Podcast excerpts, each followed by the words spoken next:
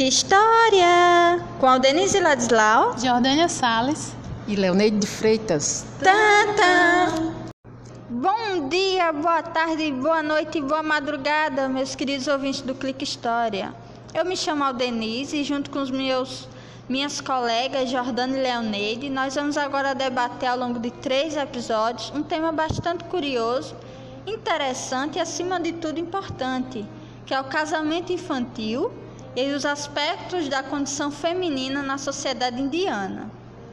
Vale lembrar que esse canal do Clique História, é, os três episódios que vêm aqui a seguir, sempre vai remeter esse tema, que faz parte de um trabalho da disciplina de Oriente Contemporâneo, que está sendo ministrada pelo professor Pureza, aqui na Universidade Federal da Paraíba, a quem desde agora a gente já saúda e agradece todo o apoio que ele está dando para a gente.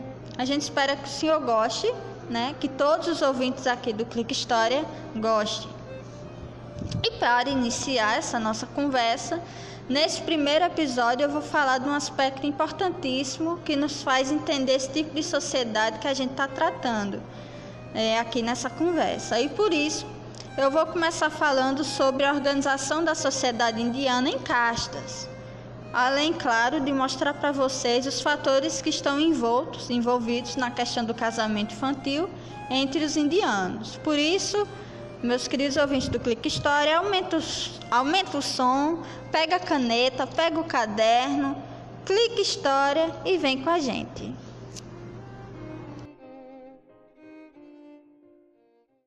Olá, Denise, é um prazer estar aqui com vocês e eu queria que você nos explicasse o que significa uma sociedade de castas. Olá, Leoneide. Igualmente é um prazer estar com vocês. E olha, falando curto e direto, nós podemos pensar a definição, começando né, pela definição da palavra casta, como um sistema social centrado na hierarquia essa palavrinha hierarquia ela vai ser muito importante para a gente entender é, essa organização da sociedade indiana em caixas. Ela é fundamental, ela é uma palavra central. Mas antes de me aprofundar nesse assunto, eu quero mencionar aqui que todos os conceitos e as ideias que a gente está utilizando nesse episódio, nesse primeiro episódio, foram retirados do capítulo 1 e 2 do livro Homo Hierárquicos, o sistema das caixas e suas implicações, do autor Louis Dumont.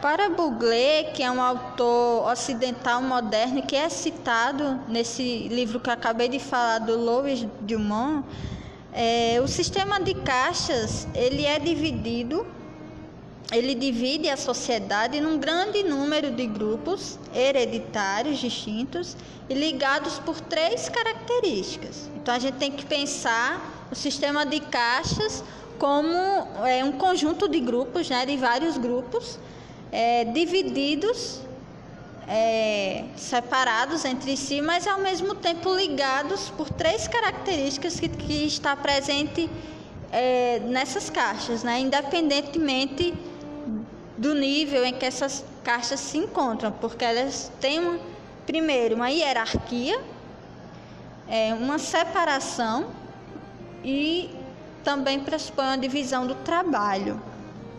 Né? O primeiro elemento né, da sociedade, desse sistema de caixas, que é a separação, ela se dá na matéria do casamento, né? Dos contratos direto ou indireto desses casamentos que é feito. Por exemplo, você não pode se casar fora da sua casta.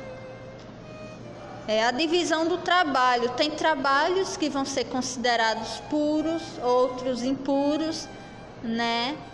E a gente vai discutir isso mais adiante, e também a questão da hierarquia, como eu já falei, que vai ordenar as posições em que esses grupos vão estar. Então, essa é a definição de Bugler, de para caixas, né, que marca esse sistema. A gente tem que pensar as, o sistema de caixas numa divisão de grupos diferentes e que estão ligados por esses três fatores: a hierarquia, a divisão do trabalho e a separação. Denise, se eu fosse pensar em uma estrutura mental para o sistema de caixas, o que você me indicaria? Eu diria para você pensar no seguinte, Jordânia, né? num sistema de castas, né? como uma ordem linear que vai da mais alta à mais baixa e que também não é ordem cíclica, é uma ordem transitiva. Né? Vai existir uma caixa inferior à outra, né? É, e que é compreendida entre dois opostos, que o oposto superior ali a caixa dos Brahmanes e inferior dos intocáveis. Entre um e outro oposto, a gente vai encontrar vários grupos, até mesmo dentro do que a gente chama de caixa de Brahmanes, vai existir grupos de subcaixas ali, né? Que se distinguem entre si, mas que ao mesmo tempo se complementam por aqueles três, pelos três é, características que eu falei anteriormente, né? Da hierarquia, enfim. A questão do trabalho, né? Estruturalmente, a casta aparece em algumas situações e desaparece em outras, dependendo do trabalho ou de alguma coisa que está acontecendo ali com, com você. Né?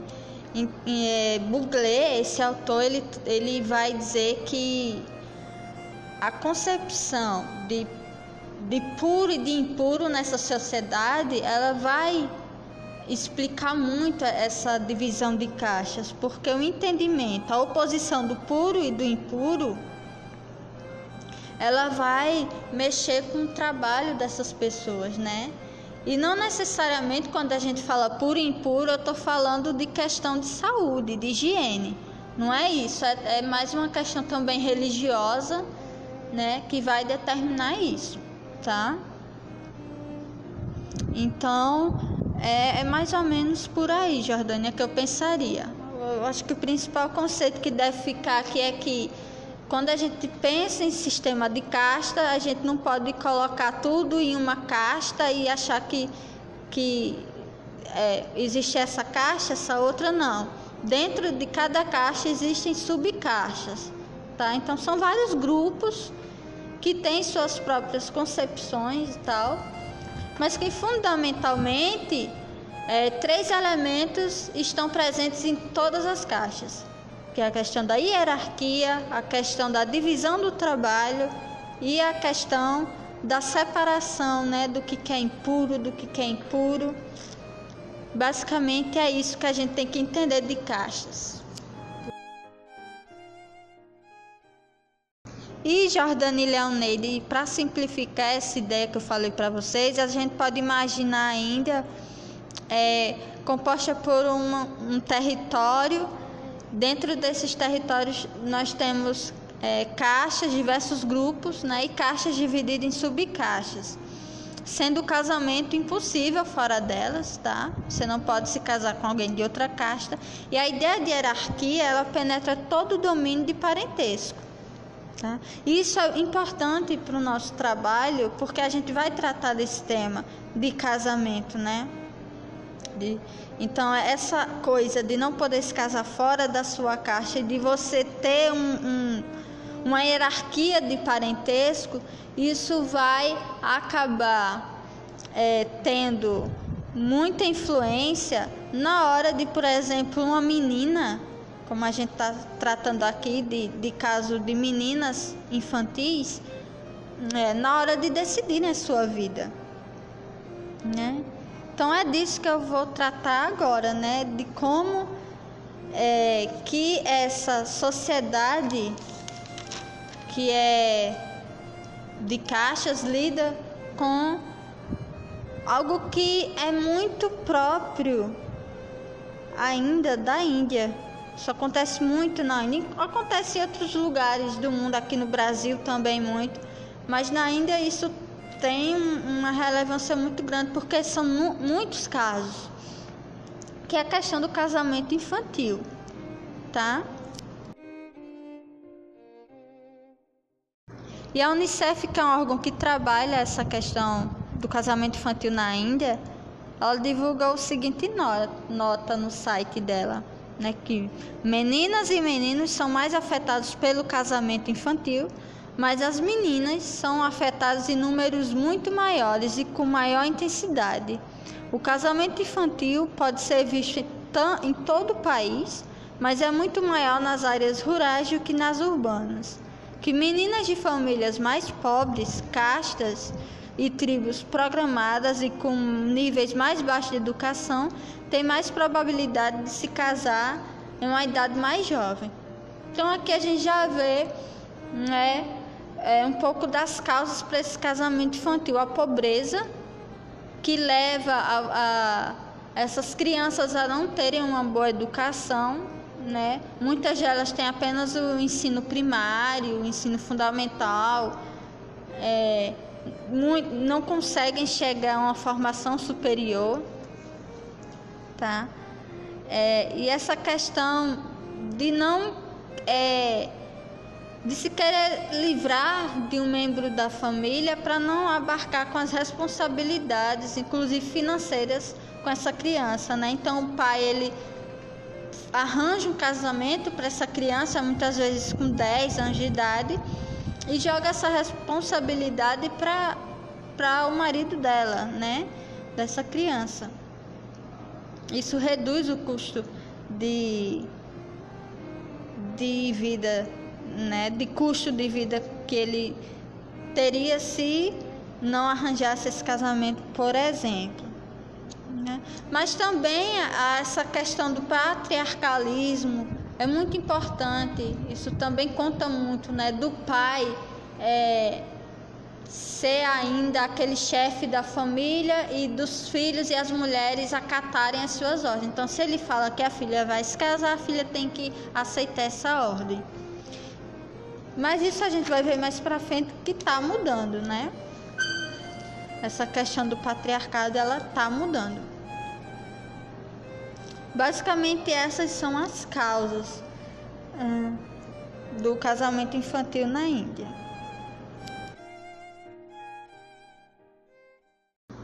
E eu trago aqui para vocês a história de Rajini Dev, que foi uma criança que passou por esse desafio de, de, ser, de ter um casamento arranjado ainda quando era pequena, mas o destino dela é, não necessariamente cumpriu é, essa ordem de, de ter se casado cedo. Então, eu vou contar para vocês a história dela. Escuta aí. É, Rajini tinha apenas 14 anos quando sua mãe disse que ela deveria se casar, mas ela recusou. Ela estava determinada a permanecer na escola e ainda não estava pronta para ser mãe. Rajini revidou, passou semanas brigando e persuadindo seus pais. Todos os dias ela dizia que não queria se casar, ela prefere morrer a se casar.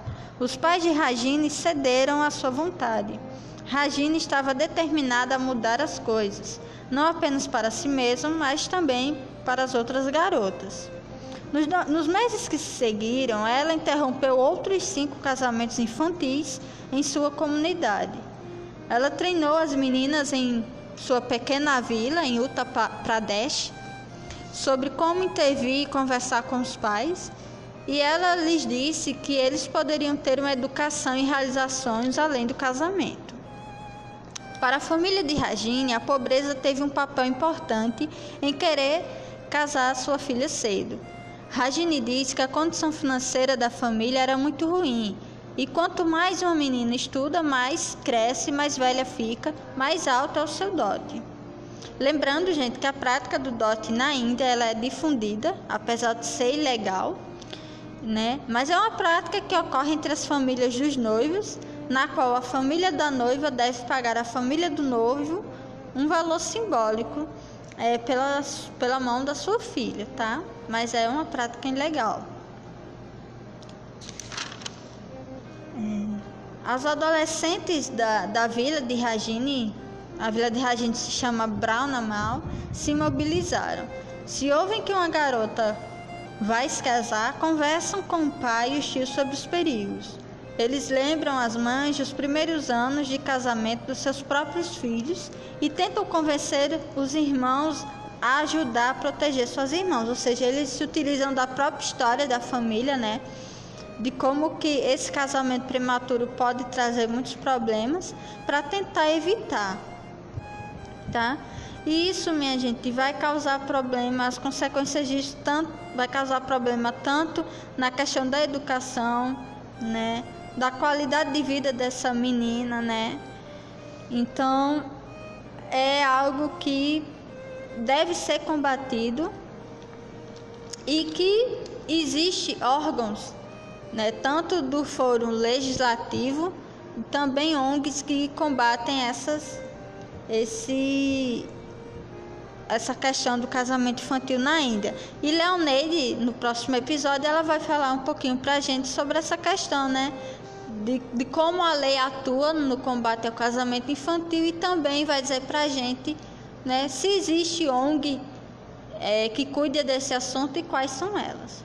Então, espero vocês no próximo episódio. Muito obrigada a quem chegou até aqui, o final desse episódio. E é isso. Clica a história e vem com a gente.